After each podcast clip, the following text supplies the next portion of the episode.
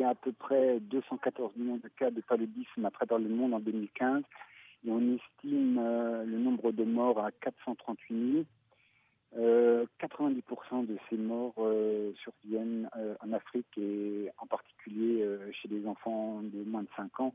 à peu près 292 000 enfants meurent avant d'atteindre l'âge de 5 ans en Afrique subsaharienne et ça c'est dû au paludisme. Qu'est-ce qui fait que l'Afrique subsaharienne soit la partie la plus touchée dans le monde par le palud bah, Il y a surtout déjà un problème d'écologie, il, il y a, beaucoup de vecteurs, il y, a, il y a une très forte densité de population et et il y a beaucoup de, de paludisme qui circulent, donc ce qui fait que plus vous avez d'individus porteurs, plus vous avez des moustiques, plus le nombre de cas augmente. C'est c'est une balance entre le, entre le potentiel des vecteurs et le nombre de personnes qui portent le paludisme. Quels sont les pays africains les plus durement touchés par le paludisme? Les deux qui sont en tête de liste sont le Nigeria et la République démocratique du Congo qui comptent le plus de cas, enfin sont les pays qui ont le plus grand nombre de cas parmi les pays africains. Est-ce qu'on peut savoir quelles avancées ont déjà été faites dans la lutte contre le palud? Sur les 15 dernières années, on a énormément euh, augmenté la lutte antivectorielle, euh, on a augmenté le nombre de personnes qui dorment sous moustiquaires. Maintenant, à peu près euh,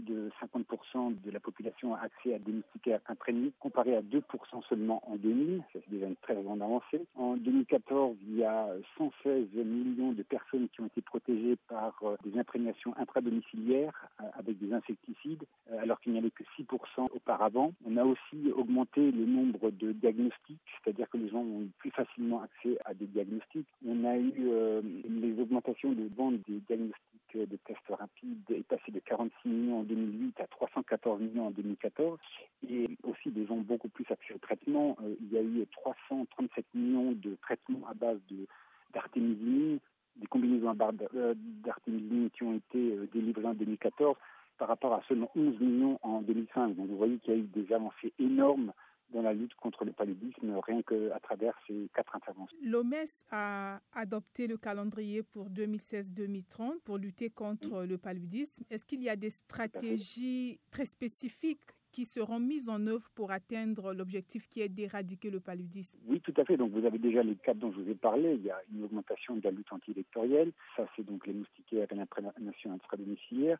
Vous avez aussi accès à des diagnostics et à des médicaments de bonne qualité. Ça, c'est une deuxième. La troisième est euh, augmenter les capacités des pays à avoir une meilleure surveillance. Il faut absolument qu'on ait euh, une meilleure surveillance du nombre total de cas qui nous permettra d'avoir une meilleure tendance des cas et par conséquent d'avoir une meilleure idée si nous avons un impact sur cette maladie. Le thème de cette année de la journée mondiale, c'est en avoir fini une fois pour toutes avec le paludisme. On a aussi, on veut faire un, un énorme effort sur le nombre de pays qui pourraient éliminer le paludisme dans le monde. Est-il réellement possible d'éradiquer le paludisme ou le malaria?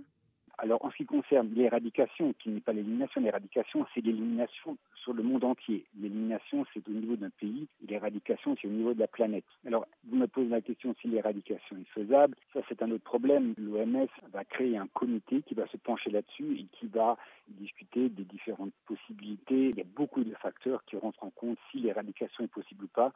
Mais c'est pour ça que nous avons des groupes d'experts et euh, d'ici deux ans, je pense qu'il y a un rapport qui sera remis et on en saura plus sur les possibilités d'éradication dans un futur.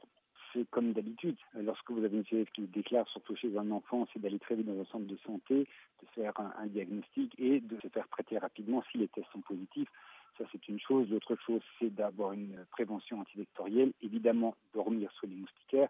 Ça, c'est pour la population. Pour les pays, c'est augmenter leur capacité de surveillance et augmenter leur système de santé.